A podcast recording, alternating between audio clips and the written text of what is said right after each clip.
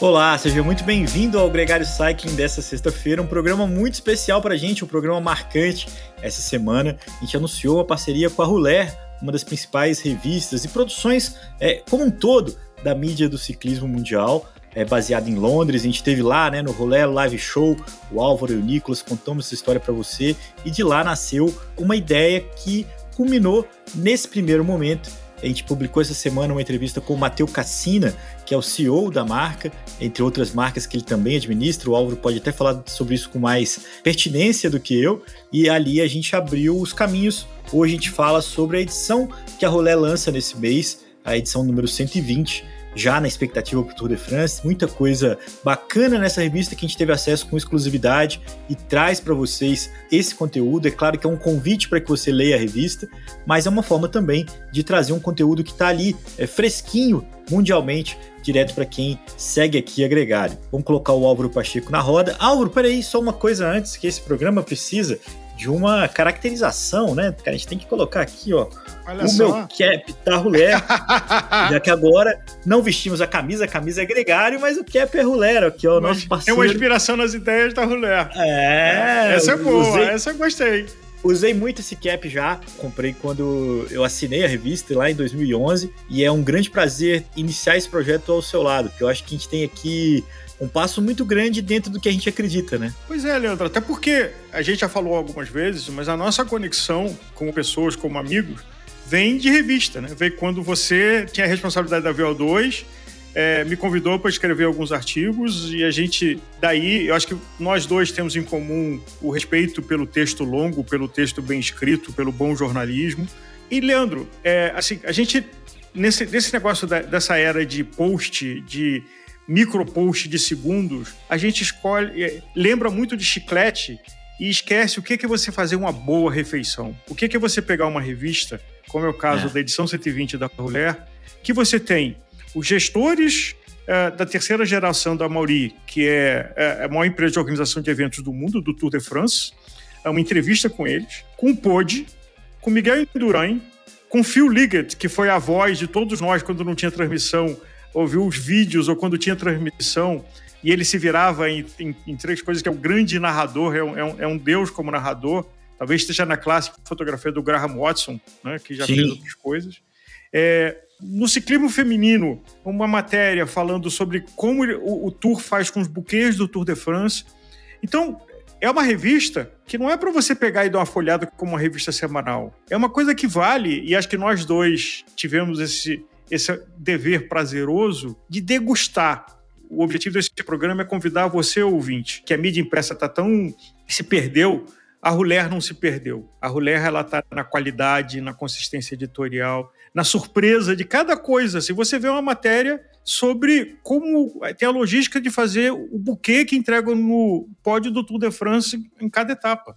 É, é, isso é muito legal, né, Álvaro? Porque a gente, a gente fala o processo de leitura, né?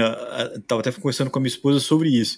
É, hoje, com a mídia social, você, o algoritmo te diz o que você vai ler, te coloca ali é, a, a, o feed das coisas que você que chegam para você, né? E ali você vai absorvendo e tem essa busca pelo seu mais rápido possível, mais sucinto possível. São os minutos, são os segundos, são os instantes que você alcança ali é, de conexão. E aí, Rolé mete uma matéria de oito páginas contando sobre um pedal no País Basco, onde a conexão tá com o início do Tour de France, no dia 1 de uhum. julho, né? Vai largar no País Basco, e eles citam ali um roteiro de 78 quilômetros é, para uma reserva, é, um, um trecho super curioso. E ali você fala assim, poxa, beleza, é uma matéria de um pedal, tá bom. Então, oito páginas de uma matéria de, de um pedal. Legal. Aí eles colocam lá um ex-ciclista da Sky, o Bernat Chausti, que é um ciclista que rodou pela Movistar e tal, e teve um final de carreira melancólico, porque ele teve mononucleose. E aí ele teve também Aí fala de Guernica, fala da, que para mim é, é, eu só conhecia do, do quadro, do Picasso. Uhum. E, e, ali ele explica, contextualiza que a cidade que passa é onde foi bombardeada né, pelos alemães lá em 37, e, e, e você vai conectando uma série de coisas que vão além do ciclismo e vão te dando um repertório, é, além da vontade de pedalar naquele lugar, você soma ali o Picasso, você soma a história é, da Guerra Civil Espanhola, você, você soma um pouco do pré-guerra, Segunda Guerra Mundial, e, e, isso é uma coisa que é muito bacana e eu acho que alcança o que a gente acredita, acredita na Gregário, Álvaro, que é esse compêndio, porque imagina, você citou aí o maior narrador que a gente viu, é, o maior ciclista da atualidade. Eles também entrevistaram Jasper Philipsen, que é talvez o maior velocista da atualidade, o belga, e, e também faz matéria de tecnologia, com a fábrica da Wheeler, mostra lá o, o desenvolvimento, o, o, o, pessoal do marketing e tal, de uma bicicleta italiana é, que a gente está aí acostumado a ver o Mark Cavendish usando nessa temporada. Mas o que eu achei curioso também e eu acho que a gente está sendo um pouco. A gente está um pouco entusiasmado, a gente, vai, a gente vai detalhar um pouco isso, mas é a matéria sobre as caramanholas, né? Pegar e, e, contar a história da garrafinha tão, tão presente na vida de quem assiste, de quem pedala, né?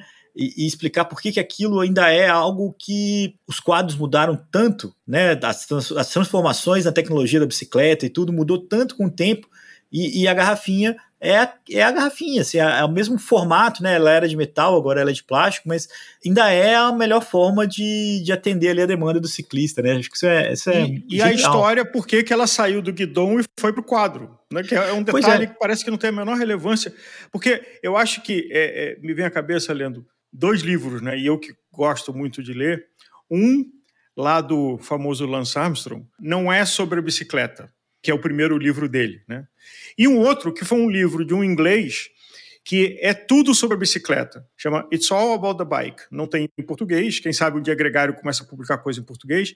Mas o que, que é? É um cara que resolveu fazer uma bicicleta sob, tudo sob encomenda. Então ele não foi na loja e comprou, ele escolheu o componente, o pneu, a roda. E fez uma viagem que demorou um ano e meio, dois anos, para ir na fábrica pegar esse componente e conhecer a fábrica, e conhecer a bicicleta, e conhecer aquela o passador de marcha, o pneu. Então, a gente está falando de uma coisa aqui que é cultura, que é, não é uma coisa de consumo rápido é, e descartável. É uma coisa de que faz você pensar. É, uma matéria que está aqui, por exemplo, foi um dos primeiros fabricantes, no final do século XIX, da corrente como a gente conhece ela hoje, com elo redondo, porque antes ela era meio triangular, que era o Simpson, e que ele fez um campeonato de pista para provar que aquela corrente dele era melhor, não deu certo, e ele contratou o Toulouse-Lautrec, uh, o pintor francês para fazer uma propaganda é, da corrente dele. É, então, assim, é, a, a, história é muito mais tem muito mais substância do que simplesmente você falar do equipamento A, do equipamento B, do que, que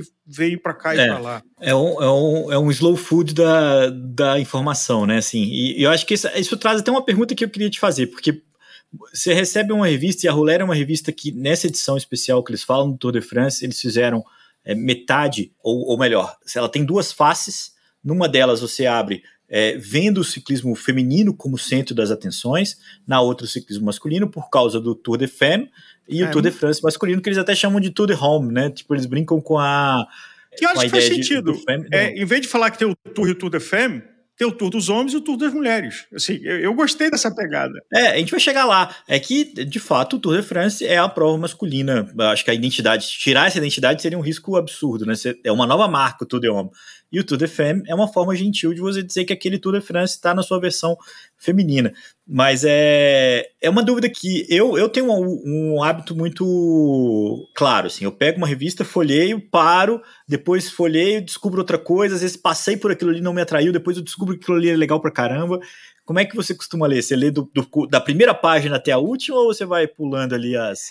Então, igual, é no diagonal. Inclusive, uma das coisas que eu defendo de impressa né, jornal revista, porque na hora que você lê num aplicativo ou é, digital, fatalmente você não vai ter a leitura diagonal, você só vai, vai ler as, as coisas. É mais fácil você chegar só no que teoricamente te interessa. Mas quando você tem numa coisa dessa, você no diagonal esbarra num assunto que teoricamente você não teria interesse, mas você descobre, você degusta aquele assunto. É, seja ele num jornal que você fala sobre neurociência, que não seria um assunto de primeiro interesse meu, ou da tecnologia do agro, mas você descobre ali uma coisa que te fascina. Eu acho que isso o digital ainda não conseguiu entregar, porque é muito fácil você pular e ir direto para alguma coisa, dar busca, só ver aquilo que você quer e vai embora. E a Ruler, que por enquanto no Brasil, até porque eles tiveram um maior problema de correio, de uh, ter algumas centenas de assinantes no Brasil. Uh, mas uh, eles interromperam o envio porque extraviava, perdia, tinha que mandar quatro edições para chegar uma. Então a opção é você baixar no seu usando o aplicativo da Ruler, você lê no celular, você lê no computador, você lê no seu tablet. É, gradativamente, pelo teu relacionamento, pelo relacionamento do Nicolas, pelo meu, a gente está conseguindo trazer para o ouvinte de língua portuguesa coisas que não são versão de terceira coisa que a gente leu em outro lugar que ouviu falar, e sim chegando mais perto da fonte. Então, acho que o que entusiasma dessa relação da Ruler, seja quando a gente esteve em Londres, Nicolas e eu, e conhecemos o Mateu, e esbarramos lá com Simon, com o Bunen, mas agora da gente acompanhar para mostrar para os nossos ouvintes que existe essa revista e que ela merece a gente saborear com os olhos, porque a editoria de fotografia, assim, eu, eu, difícil para mim dizer se o texto ou as imagens, o que, que me encantam mais. As capas, né? É uma, tem, uma música do, do Fagner, né? É, de que seu olhar vai dar uma festa, assim, então... É, ao ler a Ruler, seu olhar vai dar uma festa. E, e para ser um pouco mais popularesco aqui, a nossa sensação gravando esse podcast depois de ter lido a Rolera em primeira mão é de igual, de igual um pinto no lixo, né? Assim, a gente está super feliz, super emocionado com essa possibilidade, com essa parceria. Eles fizeram uma matéria, isso também é legal de falar, é uma das matérias principais da revista, com o Pogacar, e, e, vale a pena destacar alguns pontos que ele falou nessa entrevista que são muito bacanas e que são, ao mesmo tempo, óbvios, mas na hora que você coloca na boca dessas pessoas, primeiro assim, Pogacar é o primeiro cara em décadas que realmente está sendo comparado com o Ed Merckx. É, as coisas que ele faz são coisas é, que o Ed fazia, que eram coisas que, sabe assim, que eram coisas, são coisas, é um cara enorme. E aí, o James Tart usa uma frase do Mauro Janetti, que é um suíço, que é diretor da equipe UAE, que foi também da Sonia Duval, falando que o Pogacar tem uma aura. E tem uma aura que ele não vê em qualquer ciclista, em qualquer pessoa. E aí ele fala que, que o Janetti falando, que em 2000 ele estava numa casa de atletas olímpicos, né, com para a Olimpíada de 2000, e junto com ele tava lá um cara de 18 anos, tenista, que ele olhou assim e falou: esse cara tem uma aura diferente. Esse cara nem era ainda o Roger Federer, que é um dos maiores da história do tênis, né? Tipo, o cara, né, talvez o mais elegante tenista que a gente já viu jogar, o cara, né, finíssimo. E ele falou assim: ah, ali tinha algo diferente.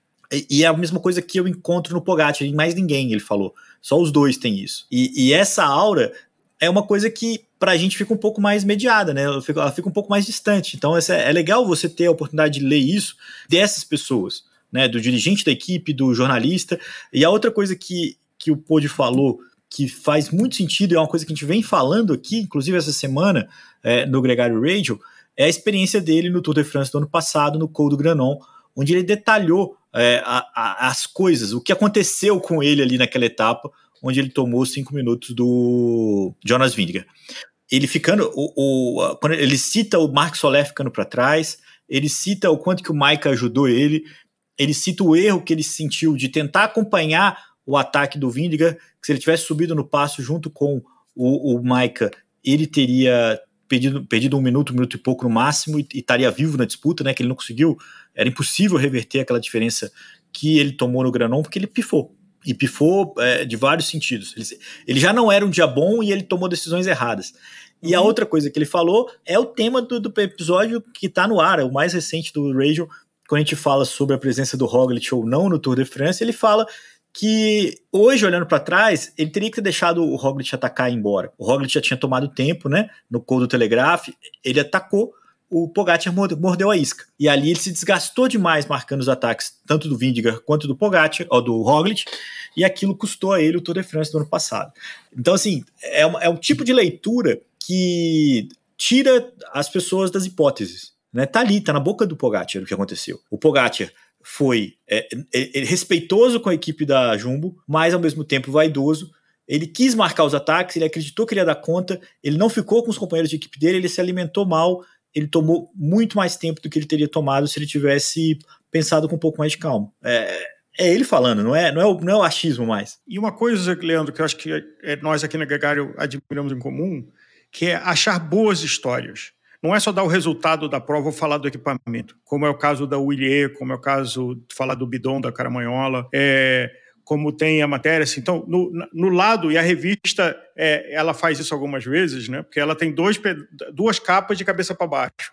Então você é. começa a ler o, o, feminino, aí você vira a revista ao contrário, você lê o masculino. Então são 83 páginas do Tour de Femme, uh, homenageando o masculino, e são cento e não, menos. mesma coisa, 80 páginas. Então são é. 160 páginas é, do Tour des Hommes, uh, onde fala do Ligat. Inclusive, uma coisa que eu tinha esquecido, né, de que um pouco da, da, da decadência do Phil Ligat é o quanto ele se deixou colar no Lance Armstrong. É, e o quanto, teoricamente, ele era um amigo íntimo, deveria saber do que estava acontecendo, e quando tudo explodiu, ele se manifestou que é, eu realmente não sabia. Isso era uma coisa que eu não tinha tão claro na minha cabeça, e, e a matéria fala, ele até responde, foram até a África entrevistar ele. Ele hoje mora na África, é. então com, com, fotos lindas da África e ele e a mulher dele fazendo um trabalho lá. Mas é, é essa viagem e não importa se você assiste a corrida ou não assiste a corrida, é claro que isso torna a experiência mais rica. Mas são as pessoas que estão aí fazendo um produto,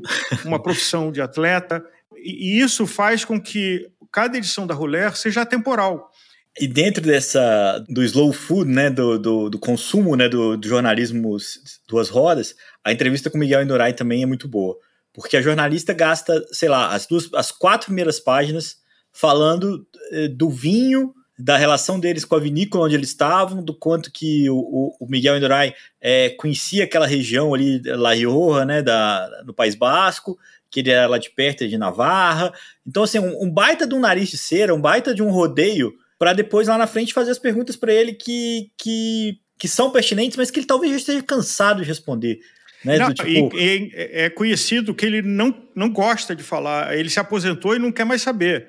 Então, eles pegaram uma organização de uma viagem, que é o Leblanc, que faz umas coisas e convida uns, uns grandes chefes, uns grandes ciclistas, colaram lá na viagem para pegar ele no susto e fazer uma entrevista. Então tem uma produção, não é simplesmente pegar o telefone e gravar a conversa. E, não, e, e ela chegou muito soft, porque se ela tivesse perguntado para ele se ele achava que tinha pouco contra-relógio nas provas atualmente, ou se ele, é, ele era muito conservador na, na, na na estratégia de prova dele e tudo mais, o cara ia ficar extremamente Fechado. paradão. Como ela começou a conversar com ele sobre vinho, sobre a região, sobre é, a distância da casa dele ali, como é que tal, ele, ele entrou, ele entrou na dela, assim, né?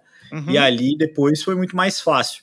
Inclusive, ele falou umas coisas bem interessantes, assim, do quanto que para ele importava a classificação geral, não importava tantas vitórias das etapas, e por isso que ele nunca se importou muito, né? Com o próprio Capucci ou o, o Hominger, os caras que é, subiam com ele e ganhavam as etapas porque ele já tinha garantido no contrarrelógio é, os títulos, né? Ele fala também que ele até hoje é assim, na, na, época ele era ciclista, isso também foi louco, porque ele falou assim: se chovia, eu não saía para pedalar. Eu não saía para pedalar, e se chovesse cinco dias, eu ficava cinco dias sem pedalar. Nunca tive rolo em casa, não tenho até hoje. Se depois eu compenso, depois eu treino um pouco mais nos outros dias, mas não faço isso. E aí depois ele foi contando, é engraçado que ele fala isso, depois ela conta os baques que ele teve, e foram em dias onde não tava uma condição. Ele falou assim: ó, nunca peguei uma Liège, bastão Liège sem, sem tempo ruim, sem neve, então por isso que eu não tenho essa vitória lá. É, bati duas vezes na trave no Mundial de estrada, gostaria de ter vencido, é, e me faz muita falta não ter conseguido vencer a, a volta à Espanha, que eu comecei muito bem, mas depois eu nunca tive mais encaixe é, a volta na época era em abril, né? Ele falava que eu tinha muito problema respiratório, não, não me dava bem e tal, então não tenho essa conquista no meu currículo. E, Leandro, você teve a experiência na VO2 de entrevistar pessoas internacionais, né? Sim. Como é que você se sentiu é, e como é que você acha que é, o jornalista, como é que é diferente, o, o, que que você sentiu como um brasileiro da VO2 indo lá conversar é, e o que que é um, um jornalista da equipe da Ruler uh, inglês ou enfim, que está ali na Europa? Eu vou te dar três respostas para essa pergunta. A primeira é a seguinte: é, os caras são muito profissionais. Então, quando eu entrevistei o Matej Mohoric, por exemplo, o esloveno, que depois ele tinha sido campeão mundial sub-23, estava no primeiro ano dele na Cannondale. O cara foi muito profissional. Tudo que eu perguntei, ele foi atencioso e tal, e tal, e tal, e tal. Mas a gente não passou de um certo ponto, entendeu? A gente não conseguia tirar dele algo além do, do normal. Algumas respostas ele já tinha. Se eu, se eu tivesse ficado ali nas outras entrevistas, eu teria visto ele responder igualzinho para os outros. E, e, isso eu aprendi com o Ricardo Prado, nadador, curioso, né? Na época que a VO2 também tinha a Aqua, que era uma revista de natação. E o Ricardo falou assim: cara, não é o que você quer perguntar, é o que ele quer falar. Você pode perguntar para ele o segredo do, do. Sabe assim, você pode fazer a pergunta mais louca do mundo, assim. O cara não quer falar sobre isso, o cara vai te responder outra coisa. Sabe assim, ele pode ignorar o que você está falando. Aliás, só uma, nisso, a, a, entrevista do Phil Liggett, a jornalista fala isso, de que ela, no caminho, foi ouvindo vários podcasts, várias coisas dele para se preparar, né? Mas chegou lá, ele só falou do que ele queria falar e quase sempre repetindo as mesmas histórias. Então, entra no modo entrevista, aperta play e é. solta é. aquelas coisas ali. E, e, a gente já, já viu isso na, na agregado também. Mas, por fim, é, a, a, terceira experiência que eu, que eu tive é, foi na Paris-Roubaix, em 2012, onde estava com vários jornalistas juntos, né? E ali era uma das primeiras vezes que eu ia para uma prova internacional ver de perto. A relação que eu tinha com a prova em si foi, era como se fosse dois, duas dimensões. E os caras tinham três dimensões. Porque os caras sabiam que aquele ciclista que eu vi na imagem, dando um chilique na chegada, era um cara que é, nos dias antecedentes ou nos dias. É, é, ninguém gostava dele. Sabe assim, era um cara que já tinha sido grosseiro com não sei quantas outras pessoas, era um cara que no, no meeting da equipe é, fez questão de fazer coisas separadas do grupo. Então, é de uma complexidade muito mais ampla quando você tem a proximidade com os caras. Então, assim, ali eu vi os jornalistas falando de, de ciclistas que eu só assistia. Então, assim, é coisa de quem tá perto, né? Assim, eu acho que isso é bem, isso é bem diferente. Com o Jasper Philipsen também, é outra entrevista que está nessa edição do da Alpecinho, velocista. As perguntas, elas vão induzindo o cara a dizer algo que se ele se perguntassem primeiro, ele travaria. É, é a, o jornalista faz o Jasper ficar envolvido, o Jasper Disaster, né, do, do, do seriado da Netflix, é. mas, o, o, mas justamente por isso, porque qual foi a vitória mais importante da sua carreira? Ah, foi a do Champs-Élysées. Ah, por quê? E tal, o cara explica. Aí lá na terceira ou na quarta pergunta, eles falam sobre de quando ele falhou. Né, de quando ele não conseguiu ganhar e que aquilo foi um trauma enorme para ele. Então essa essa composição ela é também valiosa de você entender numa narrativa escrita ali, num texto, como que você tira dos ciclistas a, a, as melhores coisas. Inclusive, a necessidade do jornalista, isso também era uma coisa que fazia muito tempo que eu não via, porque é muito comum em entrevista em texto, perguntando para assim, qual que é o seu prato preferido? O que, que você gostaria de comer se você tivesse só isso? Olha só que pergunta, né? Você não consegue imaginar uma entrevista que uma pessoa faça isso hoje. Uhum. Mas, mas, sem dúvida, foi uma conversa para quebrar o gelo para fazer o cara desarmar um pouquinho, assim, sabe? Tipo, e, e, e não entrar na, na, na, nas perguntas principais muito armado. Então, ele, inclusive, falou que ele gosta de macarrão, comeria macarrão pelo resto da vida dele. E a outra pergunta muito boa é assim: o que, que você cantaria num karaokê? Eu olhei assim e falei, ela tá perguntando isso pro cara. Eu, eu não teria coragem de fazer essa pergunta, sabe? Tipo, imagina, você tem 15 minutos com Jasper Phillips, o que, que você pergunta pra ele? E aí perguntou o que, que você cantaria. Ele falou, ah, provavelmente eu cantaria Backstreet Boys. Eu hum. não consigo mais agora é, olhar pro Jasper Phillips sem não lembrar é, é a mesma coisa. cantando Backstreet Eu tive Boys a mesma sensação. e agora, da, das mulheres, a Audrey Cordon-Ragot, que tem uma história impressionante sobre o susto que ela tomou e de ter tido é, um, um, derrame, né? E é uma história que a gente conhece é, algumas pessoas que têm isso e, e, a batalha dela de voltar como ciclista de alto rendimento, de alta performance. É, eu acho que bate naquela tecla, assim, são grandes histórias, não é só falar de alguém que é famoso ou de alguém que é, é vencedor. E nisso, a, a Cool, é, Leandro, o que que tem uma matéria genial com ela também, foi a primeira matéria que eu li, inclusive. Eu tava folheando, falei, puta, quero ler essa aqui, porque a, a Charlotte Kuhl é velocista também, né? Assim como o Jasper Philipsen, da equipe DSM. E tinha uma grande expectativa para ela nessa temporada, porque ela herdou a, a vaga de velocista titular. A Lorena Wibbs foi para SD Works.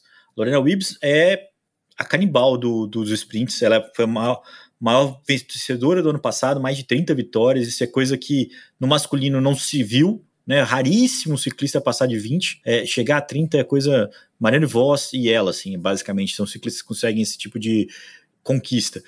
E a Charlotte Cool conta como que ela. Primeiro, uma coisa legal. É, todo mundo que pratica o speed skating, né, o skate de velocidade, o patins de velocidade, pratica bicicleta no gelo, pratica velocidade como complemento. E ela foi praticando como complemento e percebeu que ali ela tinha uma possibilidade. Então, isso foi uma coisa que me chamou a atenção, porque há pouco tempo atrás a F Education anunciou que contratou uma menina dessa modalidade. Então, assim, eu já fiquei assim, tem que olhar essa menina com mais atenção, porque... E a Jumbo, inclusive, tem uma equipe de patinação no gelo, né? Tem, tem. Tem um Vanderpool no gelo também. Né? É, aliás, está procurando patrocinador novo para esse time também, é. já que a Jumbo vai sair. Mas aí ela estava contando que ela, o que ela mais, o, o maior mérito que ela sente, eu acho que isso é uma coisa de embalador, ela consegue ver o sprint em câmera lenta, né? Que isso é muito louco. Então ela consegue, dentro daquele caos que é um sprint, todo mundo se esbarrando, achar as melhores escolhas de espaço para ela passar. É, ela não fica apavorada ali dentro e, e, e, se, e fica fechada, fica né, no pior, na pior posição. É a palavra dela, tá? E aí, com isso, ao desenvolver isso, ela aceitou o convite para ir para a DSM, sabendo que a Lorena Wibbs ia ser a titular. Ela falou: não, vou aprender, vou, vou, trabalhar essa minha capacidade, que é uma virtude, e, e, vou desenvolver o meu sprint pouco a pouco. Então ela sabia que ela ia viver um, dois anos é, como embaladora. Ela ia, ela ia deixar de ser. Ela podia ter sido velocista titular de outra equipe, mas ela falou: não, vou, eu vou fazer esse processo que vai ser legal para mim. E ela falou assim que ela nunca teve a amargura de estar tá abaixo dos holofotes, né? Tipo, deixar a Lorena Bibbs com destaque, porque o tempo todo que elas trabalharam juntas, a Lorena sempre foi implacável. Então eh, foi legal ela falar isso. Ela falou assim: eu não tive dúvida de que eu estava fazendo a coisa certa, porque eu sempre que trabalhava para ela, ela ganhava. Ela falou assim: ela, ela quis dizer, né?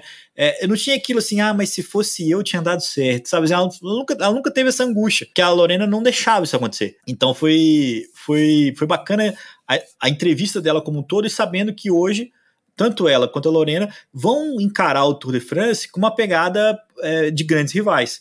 Já começou lá desde o mundo árabe, né, quando ela ganhou Sim. da Lorena Wibbs por lá, e agora a Lorena ganha mais do que ela, e ela falou disso também. Ela falou assim: é, ela, ela vence mais, ela vence sempre. E isso é um mérito dela, que eu não posso me ter, ter isso como referência. Mas eu sou uma ótima sprinter, eu posso vencer muito. Acho que essa é uma boa briga pro, pro Tour de Femme. E eles foram muito felizes em, em trazer essa personagem para pré-prova. É. Achei, achei feliz. É, porque vamos entender só a, a, lógica que eles fizeram, né, Álvaro? Porque eles pegaram a, a edição deles de pré-Tour de France para falar do País Basco, que é onde é o, o ponto de partida, para falar do Puy de Dôme, que é o ponto de uma das subidas míticas que volta, mais de 30 anos que não estava não, não tava no, no roteiro, então tinha bastante coisa de, de País Basco na, no, no, roteiro, né, na, na, nas pautas complementares. Trouxeram o Jasper Philipsen e a Charlotte Kuhl, que devem ser grandes personagens dos sprints. Uhum. Trouxeram a, a Cordon Rago e a Evita Musique, que são francesas, é, personagens importantes quando você pensa no Tour de Femme. O lance do buquê, que é uma coisa genial. É, o Pogacar, que é o cara que talvez seja o grande personagem, porque é o, é o quem vai contestar o campeão esse ano, né? O campeão é o Vindiga. Pogacar tá pela revanche. Aliás, só do buquê, é, assim, não é uma matéria tão grande, então o spoiler não é tanto. Mas você para para pensar que é, no Tour de France, em todas as 21 etapas, é, tem que ter uma produção que entregue o, o buquê lá para o pódio. Então você tem que descobrir um fornecedor perto que tem alguma consistência de produção. Inclusive, a gente agregaram aqui ajuda no letap do Tour uh, de ter um buquê tão ou mais bonito uh, que é entregue para os vencedores do longo e do curto. Vale a pena observar, hein, galera, porque olha a imagem dos pódios do letap quando o vencedor vai, né? Não foge. Você levanta o buquê. E, e foi agregado que ajudou a fazer uma ponte com o fornecedor que está trabalhando. Quem é, que é o fornecedor, Alvo Pacheco? Como é que chama? Liris uh, Atelier.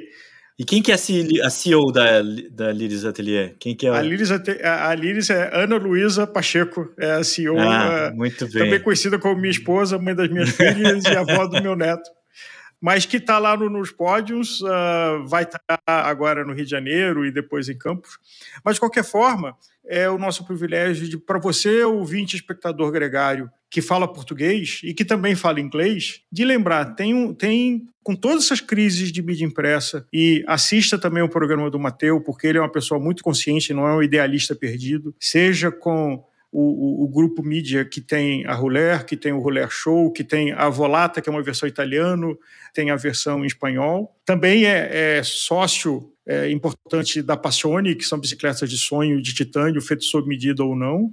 E uma confecção que é a Schmei, uh, que focou no merino, uh, que é um tecido absolutamente genial. Então, esse conjunto de coisas dá um relacionamento. Estava falando com ele semana passada e ele estava conversando com o pessoal da produção da Netflix que está filmando o próximo episódio que a gente acabou de, de, ter a primeira temporada e a temporada 2 do Tour de France Unchained, né, por dentro do pelotão. Então, é isso, ouvinte, que a gente está trabalhando para trazer para você, que a gente está dando uns ganchos aqui para você conhecer a Ruler, estamos começando também a aprender como é que a gente vai, vai pegar esse mar de conteúdo fantástico e traduzir em podcasts para você. É, então, comente, nos ajude, orienta, sugire. Isso é muito importante. A gente está dando um start aqui num projeto, a gente não sabe exatamente é tudo que vai acontecer. Então, participe com a gente sobre as possibilidades, se você assina a Rolé, se você lê a Rolé, se você tem uma revista, uma revista que seja, é, marca a gente, interaja com a gente nesse sentido, para a gente saber que aqui no Brasil tem uma galera que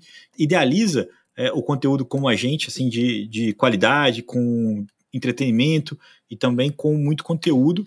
Só antes de a gente se despedir, Álvaro, que eu já notei que você está caminhando para o final, a gente está falando do buquê e da organização, uma pauta muito importante dessa revista é, com os netos da, da, da família Mauri, né? Da, o Jantien e a, a Aurora porque eles contam sobre a importância é, do Tour de Femme, de quanto que eles se guardaram para poder fazer, aguardaram esse momento né, de voltar a investir, voltar no ciclismo feminino e o quanto que está sendo positivo. A gente lembra que a ASO tem também a Maratona de Paris, o Rally Dakar, o Roland Garros, então tem uma série de, de eventos o importantes jornal. que são organizados. O, o, jornal L'Equipe, né, que, que, que é um dos catalisadores, né, desde lá do, do Emiliano, né, que é o, o pai de todos lá, o o precursor do, do projeto, que comprou né, os direitos do, do Tour de France lá da. Ele, na verdade, ele comprou a Lauto primeiro, eu acho, e com isso ele, ele pegou a, a, a prova. É, o que aconteceu logo depois da Segunda Guerra, tem até uh, um livro muito interessante, chamado Le Fric, uh, que conta um pouco, o Tour de France foi inventado no começo do século XX, uh, e depois, na Segunda Guerra, o, o Emília Maury, ele fazia um jornal da resistência, então ele começou na imprensa mais ou menos desse jeito. E o, o, a prova Tour de France e o jornal da equipe estavam meio perdidos naquela confusão de guerra. Então ele se coordenou para comprar. Aí ele teve dois filhos. Ele era uma pessoa que não era muito amada, muito polêmica. Imagina, quem tem a responsabilidade do Tour de France. Ele faz um jornal de oposição. é, faz um jornal de oposição. Inclusive, é, tem, tem uma coisa muito sarcástica que está no livro, que ele morreu num acidente de cavalo, ele caiu do cavalo. E aí a imprensa, no dia seguinte, perguntou, o cavalo está bem? Então, é, é era uma pessoa que exercia o seu poder com muita força e, e tinha as, as suas inimizades. A simpatia da Aso tem história, tem lastro, então. Aí teve um filho e uma filha, uh, brigaram entre si na, no patrimônio que tinha, a filha foi fazer um negócio, o filho ficou com uh, a empresa, se casou com a Maria Odile, ele faleceu, a Maria Odile, que nesse livro Tocou, é muito né? retratada como uma pessoa fundamental, é, é, que talvez Aí, tenha é. mais poder sobre o ciclismo mundial do que a própria CI, né? E agora a entrevista na Ruler é com os filhos dela, é, que ela está no conselho, ela saiu da linha de frente operacional, e os dois filhos dela que são responsáveis pela ESO, como você disse, Leandro, é um universo de esporte que vai de País Dakar a Tour de France, a Volta da Espanha, a Paris-Roubaix. Então, assim, ter o tempo de uma matéria de quatro páginas é, com os dois falando o, o, que, que eles pensam, o que, que eles acreditam, para que direção o Tour de France especificamente, né, porque a gente está falando só de ciclismo e a, a, a só a Marie Sport, uh, vai. Duas coisas dessa entrevista que são legais de destacar. Primeiro, a, a Rod dizendo que o ano que vem eles chegam em Nice, né, o final da Tour de France vai mudar em função da Olimpíada de Paris mas que não tem a menor chance deles tornarem-se itinerante ou vai voltar para Paris, porque Paris é uma, uma, parte importante do projeto deles. A gente lembra que o Tour de France é um, é um projeto que arrecada 150 milhões de euros para sua realização. Eu acho que gasta boa parte disso. O Buquê deve levar uma parte desse dinheiro só de organização, só de, de staff para poder organizar isso. É, e assim vai. Né? Então é, é, é, uma prova também muito custosa, apesar de arrecadar. E, e um outro triste eu morri de rir, Auro, foi da Aurora falando que estava é, fazendo um intercâmbio em Londres na época do Tour de 87 e, e todo mundo parou para assistir a prova lá e ela estava junto, vendo o pai dela na televisão, mas não contando para ninguém que era o pai dela que estava lá, é, para não, não chamar muita atenção, assim, para não pra, manter os pés no chão é, e, e, manter ali uma certa, um certo isolamento com os fatos. Eu achei, achei curioso ela falando sobre isso na, naquele ano que o Tour, em 87, também né, saiu de Londres. Recentemente também é, eles voltaram e foi muito marcante a, a prova por lá. Ah, e você imagina o que, que é essa dinastia, né? A terceira geração com uma coisa da relevância que são as provas, assim, para citar só duas, Paris-Dakar e, e Tour de France, o quanto de pressão, o quanto de que essas pessoas cresceram e vivem, e desafios, né? de gente que ama, gente que odeia, gente que quer destruir, gente é. que quer construir. Então, acho que outra que eu estou escaneando a revista para dar para você, ouvinte, o, o, prazer de ir lá, uma matéria também sobre fazer é, a Velotio, uh, que faz jerseys de material reciclado. Uh, inclusive dizendo de que o nível de poluição de poliéster que é uma coisa terrível, que a gente fala tanto de, de sustentabilidade e planeta, né? E eles fazem uma revista, uma matéria com um fornecedor que resolveu fazer uma, um produto usando material reciclado, é, que polui menos. É, e Legal. com super design, não é só que ela é ecologicamente correta. Eu fiquei olhando, eu aqui que tenho um guarda-roupa que vive conflitando com a, a família, é, olhei para essa camisa, hum, essa aqui está na lista. Muito bem. essa aqui. Muito bem, Álvaro Pacheco. Aqui, chegou a hora de a gente mandar esse podcast para a gráfica, né? Tem que rodar para entregar na próxima sexta-feira. Vamos botando aqui um ponto final, agradecendo todo mundo que acompanhou esse podcast até o final.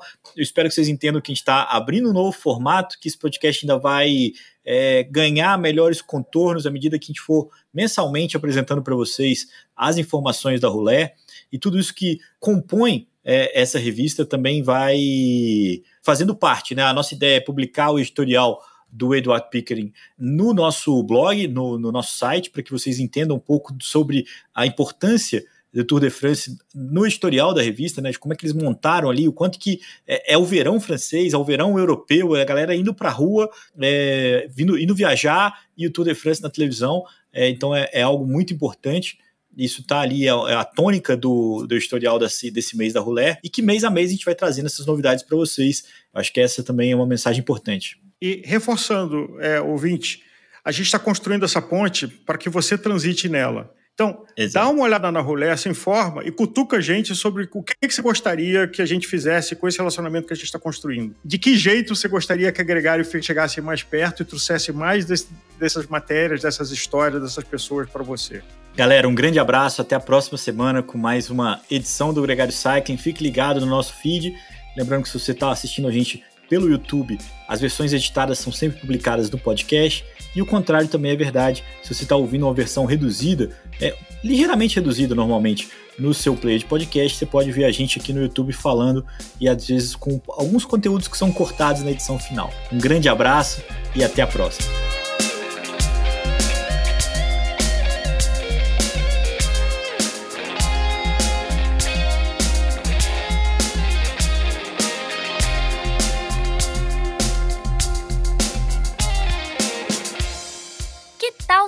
Pôster com a arte desse episódio. As ilustrações do Hudson Malta podem decorar sua casa. Entre em contato com a gente e saiba mais.